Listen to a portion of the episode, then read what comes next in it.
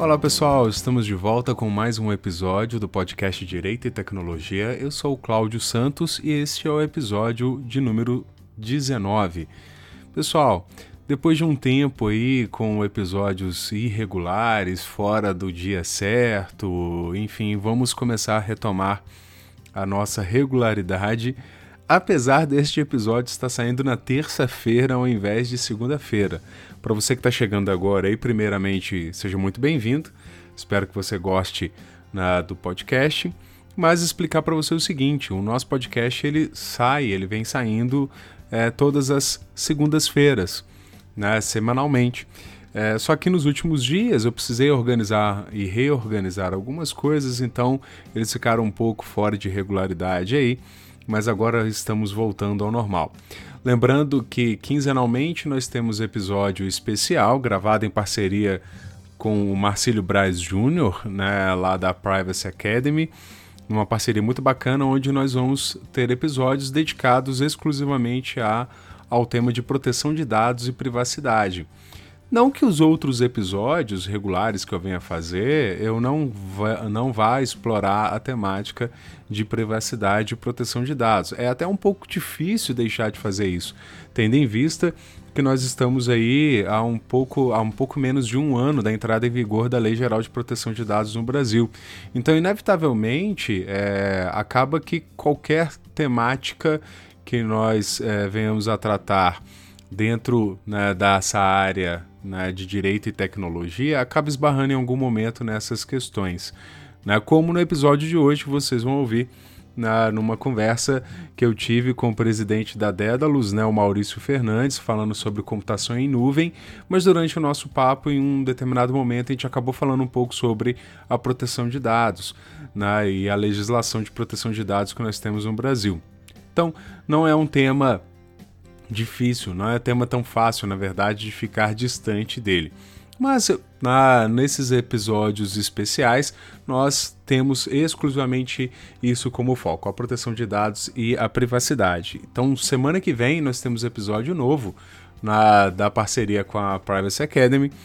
Na, e intercalando entre os episódios especiais, nós temos os episódios regulares né, do, do podcast Direito e Tecnologia. E aí, pessoal, eu queria aproveitar que nesse intervalo todo aí, eu acabei é, conversando com muita gente por meio das redes sociais, na, especialmente lá do perfil do podcast Direito e Tecnologia. Então, se porventura você não segue ainda o podcast lá no Instagram, pode, pode procurar por nós lá, é podcastdt né? Esse é a minha arroba lá no Instagram. Se por acaso você não tem Instagram, quer me seguir no Twitter, né? aí é o meu perfil pessoal, só me procurar lá, é Cláudio, arro, arroba, desculpa, arroba Cláudio, underline, R Santos. Né? Esse sou eu lá no Twitter, pode me seguir lá também. Ou se por acaso quiser mandar um e-mail, manda um e-mail, né? Cláudio, arroba, né? Cláudio, arroba, claudiorsantos.adv.br. Pessoal, eu falei é, de e-mail e aí algumas pessoas me mandaram e-mail. Eu quero mandar né, um abraço para esse pessoal. Deixa eu só localizá-los aqui. É muito bacana, pessoal, essa interação. Eu tenho falado assim, quando o assunto é muito longo, né, me manda um e-mail né, que, que, que fica mais fácil para a gente poder conversar por lá. Então, a Amanda Ketri, a Amanda Ketri, me mandou um e-mail. Obrigado, Amanda. Um abraço para você aí. Né? Se não me engano, acho que a Amanda é do Rio. Quem me mandou um e-mail também foi a Débora Rosati, lá de Caxias do Sul. Um abraço, Débora. É, tem mais um e-mail aqui da Denise Santos. Né? A Denise até me fez um, um pedido bastante peculiar, eu achei bacana né, que era dar uma olhada no TCC dela. Né? Ela está escrevendo né, sobre internet das coisas, achei bem interessante por sinal o tema. Trocamos algumas ideias lá pelo e-mail. Né? Valeu pela confiança aí, Denise. Um abraço para você.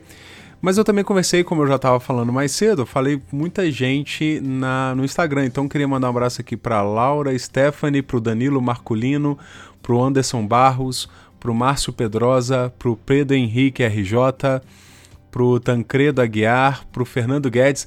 Fernando Guedes é uma observação dupla, porque na verdade tem dois Fernandos Guedes na, no meu perfil. Um é meu ex-aluno da graduação em Direito aqui e o outro na, nós nos falamos esses dias pelo Instagram. Um abraço para os dois. Né, o Cristiano Perobon, Denise Santos, uh, o perfil Proteja Seus Dados, pessoal, esse é um perfil bacana, vocês podem segui-los lá, só procurar no perfil do podcast Direito e Tecnologia, que eu estou seguindo. Eles estão sempre postando alguma informação sobre é, a questão de proteção de dados, então repito aí, proteja seus dados. E por fim, um abraço também para o Guilherme Ferreira Cruvinel. Essa galera toda eu conversei lá pelo, né, pelo Instagram. Pessoal, é isso. Estão dados os abraços e os recados aqui. Vamos então para o episódio de hoje, uma conversa, como eu disse, uma conversa muito bacana com o presidente da Dédalus, Maurício Fernandes, sobre computação em nuvem. Então vamos lá para a nossa conversa. Hoje eu estou aqui com o Maurício Fernandes, né, o presidente da Dédalus. Maurício, bem-vindo, muito obrigado aí né, por aceitar o nosso convite, por conversar com a gente um pouco aqui. Eu queria que você se apresentasse né, para os nossos ouvintes aí e falasse um pouquinho sobre a Dédalus para a gente.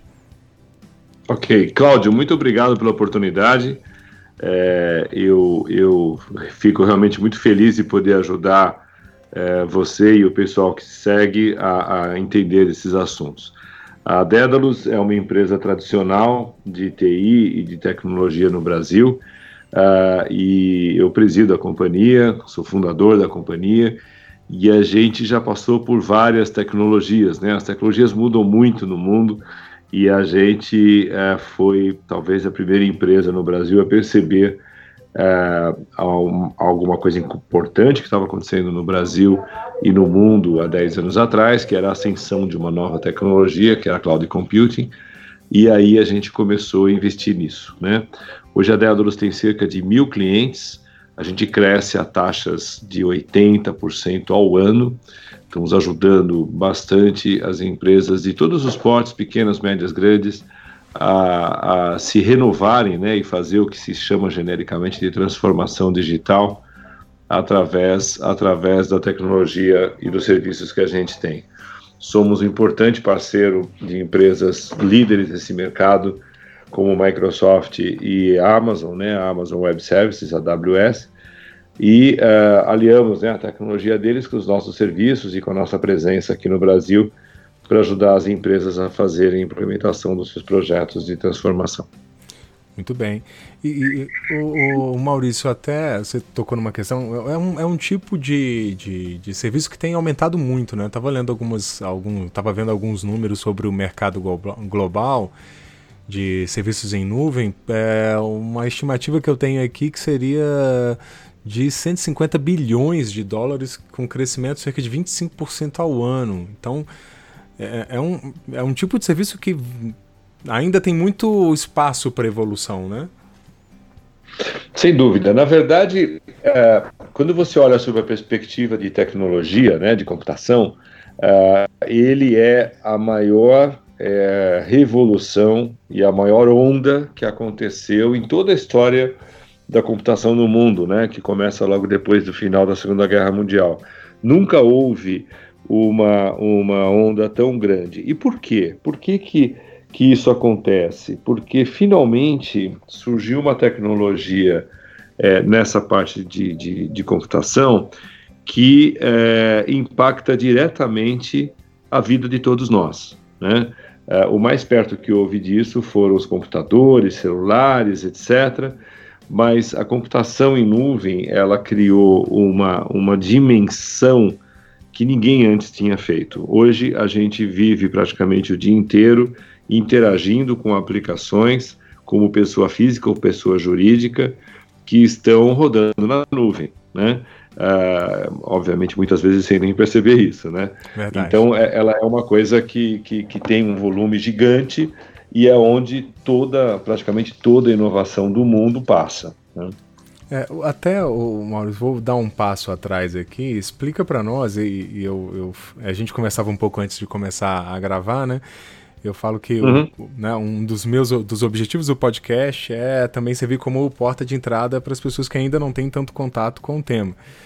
É, começando do básico, o que, que é computação em nuvem? Para aquela, né, para aquele nosso ouvinte aí que talvez não, não tenha tanta familiaridade, já ouviu falar, mas ainda não sabe exatamente como é o funcionamento, né, como é a estrutura, o que, que é, enfim. Se pudesse explicar um pouquinho para a gente. Legal. É, e, e isso é, uma, isso é uma coisa interessante, porque se você procurar na internet, você vai encontrar milhares de explicações de todos os tipos e algumas tão complicadas que, francamente, nem eu entendo. Verdade. Mas, é, eu até escrevi um artigo recentemente onde eu tentei explicar isso da maneira mais direta possível, onde eu coloquei o seguinte, que computação do, uh, em nuvem é a capacidade, é a tecnologia que permite que você utilize a infraestrutura da internet a seu favor, né? Seja processando dados, seja armazenando dados. Então, ah, nessa explicação simples, né? É, é, é, o, é o computador que está do lado de lá da internet e você poder utilizá-lo sob demanda. Então, ah, eu preciso de um supercomputador por uma hora para fazer um processamento científico e fazer a previsão do tempo, digamos, na cidade de São Paulo. Eu posso conseguir ter essa máquina por uma hora e pagar apenas por uma hora.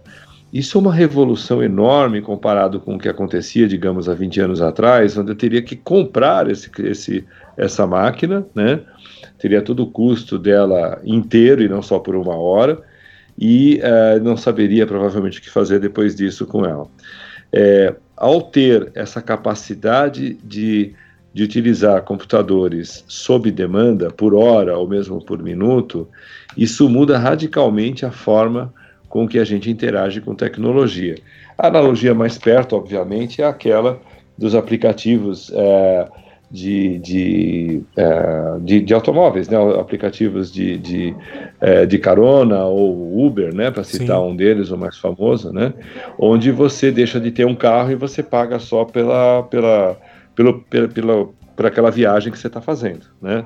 Então, é, esse conceito de utilizar as coisas sob demanda, ele mudou radicalmente a forma com que a gente usa. E tudo isso foi inspirado fundamentalmente no que aconteceu em computação há cerca de 10 anos atrás, quando surgiram as primeiras nuvens. Né? Então, é isso que permite que surjam aplicações como o Waze, como o próprio Uber, como o Spotify e tantas outras, né?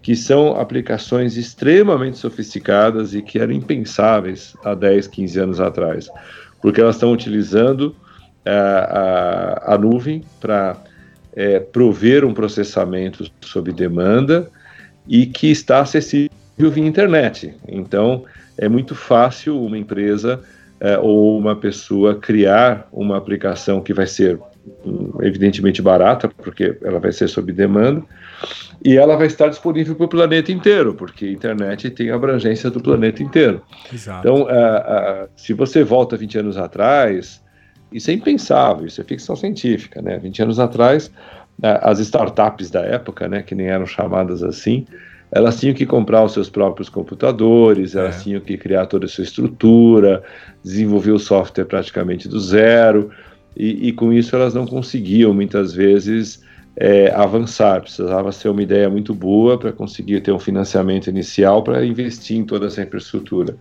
Hoje, como sabemos, né, muitas startups começam do zero porque o custo de computação é praticamente zero. Né? Então é uma, é uma revolução é, enorme e que boa parte das pessoas não percebe que está acontecendo, mas são impactados. Todos nós somos impactados por essa mudança. E aí, ô, Maurício, aí uma, uma dúvida que me surgiu aqui.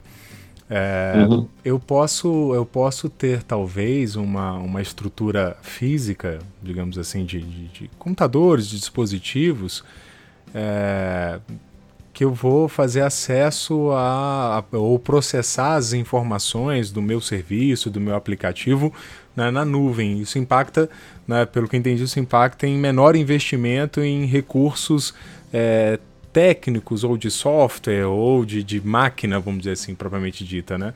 Eu, eu, eu, consigo fazer uma, uma, uma redução de custos nisso que acaba viabilizando o desenvolvimento de projetos novos, né?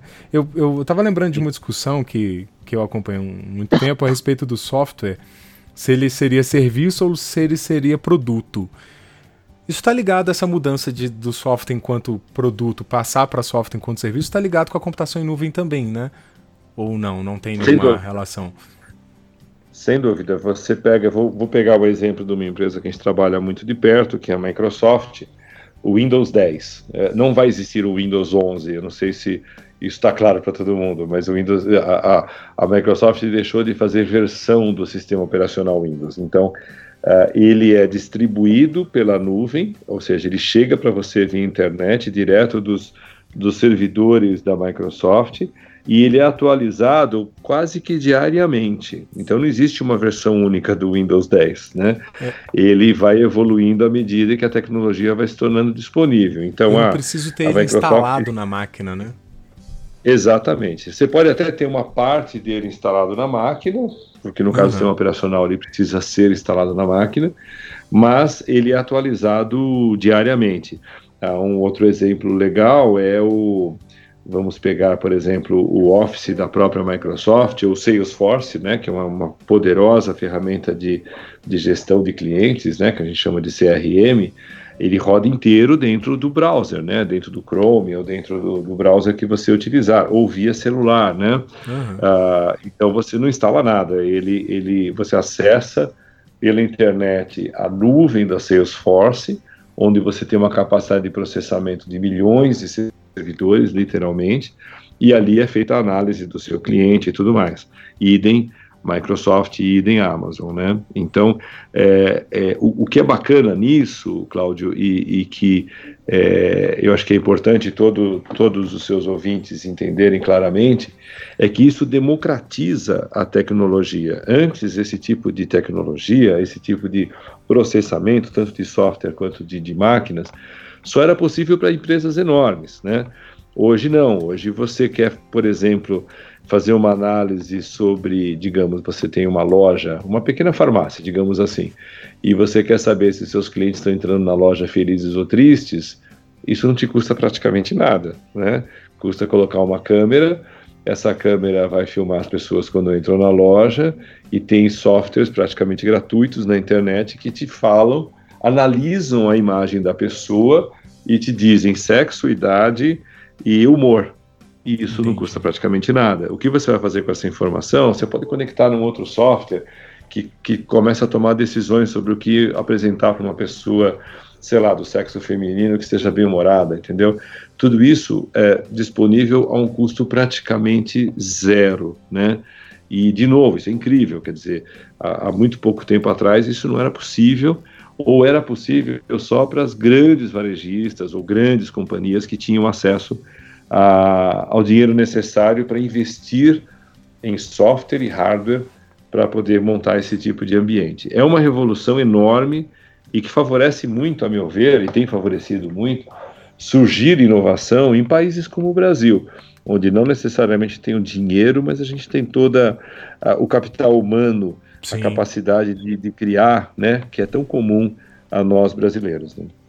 É, você acabou tocando num ponto que eu ia perguntar a respeito da acessibilidade para pequenas empresas, né? Porque a gente vê as grandes empresas já estão num, num nível de transformação digital bem pesado, porque já, né, já investiram ao longo de anos nesse processo, mas que tecnologias como essa que a gente está falando acabam proporcionando também que pequenas empresas, médias, também passem por esse processo, né?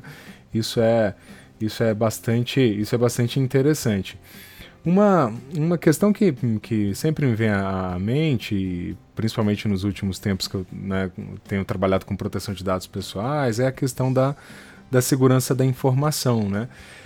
Porque é, o, serviço, o serviço em nuvem, é, você, por exemplo, serviço de nuvem para processamento de dados, então significa que eu tenho que transferir os dados que eu coletei, por exemplo, para né, esse, esse processamento acontecer em nuvem.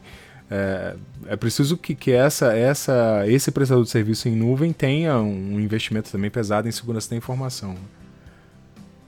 Sim.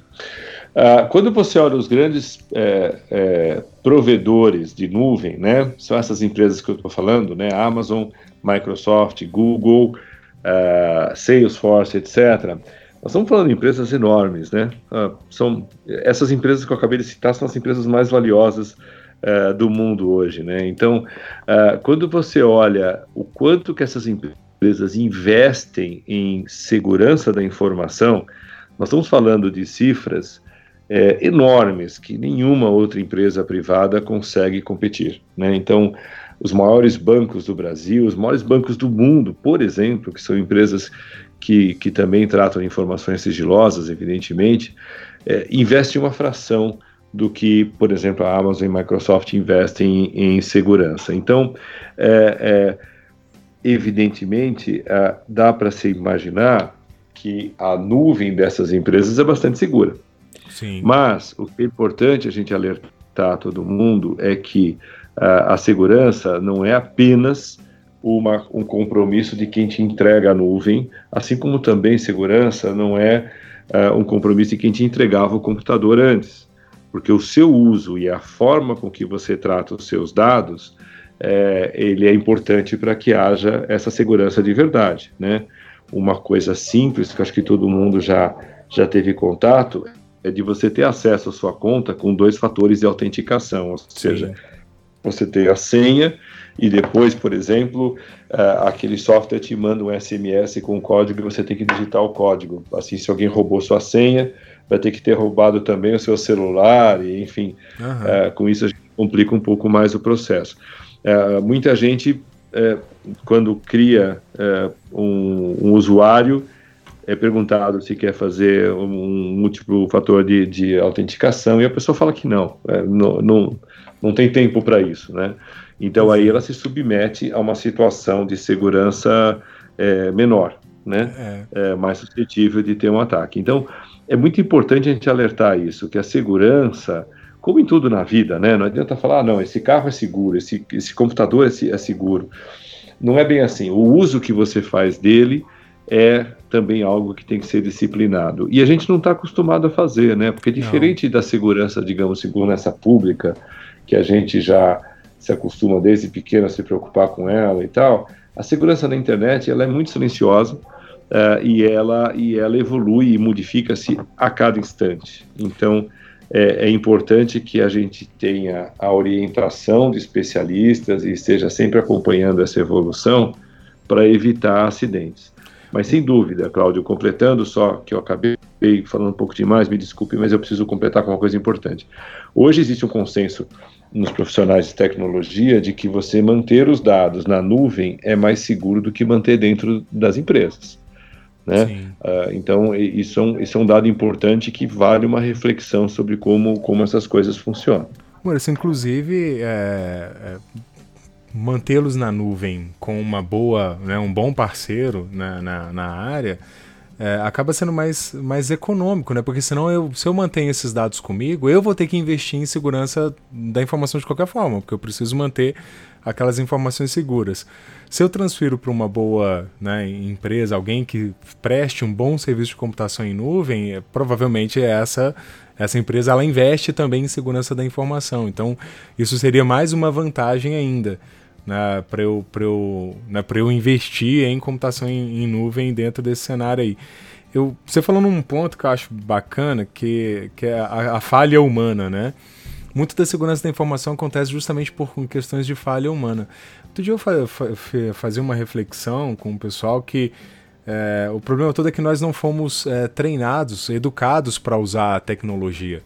Eu, eu, falo que uma boa parcela da população brasileira, pelo menos né, na faixa etária ali dos seus 40 anos, mais ou menos, que é a minha, a minha faixa etária, essas pessoas elas, elas não nasceram no ambiente de tecnologia. Então a gente meio que foi empurrado, né? Tipo, ó, uhum. se vira, agora você tem que usar a tecnologia daí para frente. Só que a gente não foi educado, e aí é, acaba sendo as pessoas, por não serem educadas para o uso dessas ferramentas, acabam cometendo falhas de segurança, às vezes falhas bobas. Pouco tempo atrás eu comentava com os amigos, eu né, eu trabalhava numa instituição, eu saí dessa, dessa instituição e há poucos dias eu recebi um e-mail como se eu fosse funcionário dela ainda. com um, processo interno, com algumas informações internas. Isso é uma falha, porque Sim. isso é um vazamento de informação. Não era nenhuma informação sigilosa, mas era uma falha de informação tão simples, né? Era só tirar meu, meu e-mail da lista de e-mail deles. E alguém lá, em algum momento, não se atentou para isso, né? Para fazer uma coisa que seria tão simples, né? Sim. É, isso é um problema muito sério, Claudio. Foi bom você ter falado sobre isso. É, é um problema... É que provavelmente a solução vai vir através das regulamentações que estão vindo por aí, né, como a Lei Geral de Proteção dos Dados, que vão obrigar as empresas a serem mais responsáveis. Não só a empresa onde você trabalha, ou no caso que você trabalhou, como nesse exemplo que você falou, mas também nos grandes provedores, né, redes sociais. A gente está acompanhando diversos problemas acontecendo em redes sociais no mundo todo. Verdade. Uh, e, e, e várias outras coisas, bancos, hotéis, Quer dizer, a quantidade de, de escândalos que aparecem uh, por mau uso, né, por má gestão dos dados, é muito séria. Então, uh, felizmente começou na Europa e agora começa a se expandir pelo mundo todo, regulamentações que vão exigir que através das empresas, que são tanto aquelas que provêm os softwares quanto as empresas que a gente trabalha, a gente consiga ter mais responsabilidade, né? Isso é muito importante. A gente está hoje vivendo um mundo onde não só o vazamento de informações, mas a qualidade dos dados, né, as fake news e tantas outras é, é, sujeiras que a gente encontra é, na internet começam a é, desacelerar o uso dessas tecnologias, o que é muito ruim, porque essas tecnologias vieram para melhorar a vida do ser humano, né? E, e, é um caminho sem volta. Né? Então, a gente precisa fazer alguma coisa, não dá para conviver com as coisas como elas estão hoje. E aí você tocou num ponto, Maurício, que é a, Lei Geral de Proteção de Dados no Brasil. Né, a, acredito que, né, pelo que você comentou aí agora, você tem a mesma visão do, do, que eu, do que eu tenho defendido, de que a Lei Geral de Proteção de Dados ela não veio atrapalhar o tratamento de dados pessoais. Na verdade, ela veio regular o tratamento de dados pessoais. E eu ainda eu tenho, eu tenho dito sempre isso. Eu, eu vejo a lei de proteção de dados, seja a brasileira, seja a, a europeia ou de qualquer outro um, país, né, pelo menos daqueles países que tiveram né, um, um, bom processo de elaboração dessa né, norma de proteção de dados pessoais, até mesmo como uma parceira de de, de negócio até, se você for parar a pensar, né? A partir do momento que, que para entrar em conformidade com a lei você precisa conhecer todos os dados pessoais que você é, que você trata dentro da, dentro da sua corporação, dentro da sua empresa, isso acaba te dando mais conhecimento sobre a sua própria empresa. E isso pode gerar inteligência de negócio, pode favorecer desenvolvimento de produtos ou de serviços. O caminho, o caminho para entendimento desses regulamentos é exatamente esse, né? Sim, concordo contigo. É, e, e, e, assim, normalmente a gente, em geral, né, não sei, é, eu, eu, eu, pelo menos sempre que aparece uma lei nova, eu falo, puxa, mais uma complicação para nossa vida, etc. É, essa talvez seja uma grande exceção, porque é, a gente atingiu um clímax, né? E, e, e, você ter uma lei dessa nos obriga a realmente repensar sobre tudo isso e ser mais responsável como pessoa física e jurídica no tratamento dessas informações. São informações muito valiosas que a gente está acumulando no mundo, sejam informações estruturadas, né, é, e confidenciais, sei lá, salário de pessoas, como não estruturadas, né, informações como, por exemplo, o humor das pessoas que entram na sua na sua loja, né. É, essas informações elas significam muito para os negócios das empresas e a gente, é, por por vários motivos, principalmente por ignorância, expôs durante muito tempo esses dados sem muito controle. Agora é hora da gente ser mais, vamos dizer assim, adulto no, na, na, na, tratativa da gestão desses dados. E, e, eu acho que o Brasil, nesse sentido, se sai muito bem aí com a lei de proteção dos dados, ao exigir né, que todos nós nos adequemos a isso da maneira correta. É, acaba subindo a régua do mercado, né? Porque a gente entrou numa fase de coleta de dados de forma, de dados pessoais de forma indiscriminada, independentemente do serviço que eu prestaria, então eu pedia tudo pro, pro, pro usuário, por exemplo, ah, pedi um CPF sem necessidade nenhuma de ter o número de CPF, daquela pessoa, seja uma coleta massiva. Não, não vem a questão qual era o intuito por conta disso, mas é, por trás né, de, de, dessa, né, dessa coleta indiscriminada de dados pessoais, mas agora nós vamos ser mais talvez mais assertivos nessa coleta, né? Eu vou exatamente naquele ponto de informação que é necessário para que eu possa desenvolver uma atividade qualquer, executar um contrato, cumprir uma obrigação legal, enfim, independente da, da base legal. Eu vou ser mais assertivo nessa coleta, o que acaba fazendo com que suba realmente a, a régua do mercado. E aí, ô, Maurício, você acha que é, vai ter um efeito cascata a partir do momento que uma empresa se adequar? Isso vai fazer com que as outras também se adequem? Na verdade, é, isso vai acontecer por força, né? Porque as multas são enormes, né? Já está acontecendo isso na Europa, são multas milionárias Exato. que estão acontecendo lá e aqui no Brasil vai ser igual. Então, vai ser pela dor, né? Não vai ser tanto pela, digamos assim, pela pela, pela novidade, pela modernidade que isso significa, vai ser pela dor. É verdade. A gente tem tentado fugir um pouco da, da, do discurso da multa. Eu tenho conversado bastante sobre isso aqui no podcast e tudo. É quase. Como? É, a gente tem tentado fugir um pouco do discurso da, da multa, mas não, é inevitável. Eu acho que uhum. para muitas é. empresas no Brasil a gente vai precisar tocar no assunto multa para as pessoas atentarem, porque às vezes, às vezes quando eu falo assim, ah, existem outras sanções na lei para quem não obedecer, mas é, as pessoas, ah, não, mas isso não é problema, não sei o quê. Aí quando você fala da multa, aí parece que acende uma luzinha, né? A pessoa, opa, ah, não. Então, é, deixa eu ficar atento aqui, porque senão eu vou ter um prejuízo, ou seja, um prejuízo mais efetivo, talvez até mais concreto num primeiro momento para eles. É, a gente até desejaria né, que não fosse por esse caminho, mas infelizmente a gente às vezes vai precisar forçar a, a, a maturidade, né?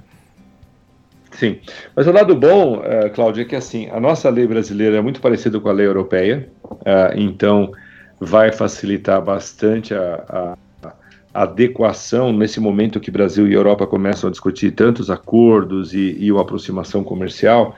Uma empresa que, que esteja conforme com a Lei Geral de Proteção dos Dados, ela também está praticamente conforme a GDPR, que é a equivalente disso na Europa, né? Então, para as empresas que quiserem de alguma forma ter relações com a Europa, isso também é um incentivo adicional, né? Uh, e, e, isso vai se proliferar, né? E, com certeza a Argentina está trabalhando numa lei similar e, e, México, enfim, é, boa parte dos parceiros do Brasil vão, vão passar por processos parecidos, né? E assim como é, é, e com, como consequência positiva disso, né, Cláudio, eu vejo que em seguida, assim como aconteceu com o Cláudio alguns anos atrás, quando algumas empresas começaram a usar computação em nuvem, é, as pessoas vão ver que, poxa, tá bom, eu fui pela dor ou por uma necessidade de economia, etc., e eu descobri que por trás disso existem benefícios enormes.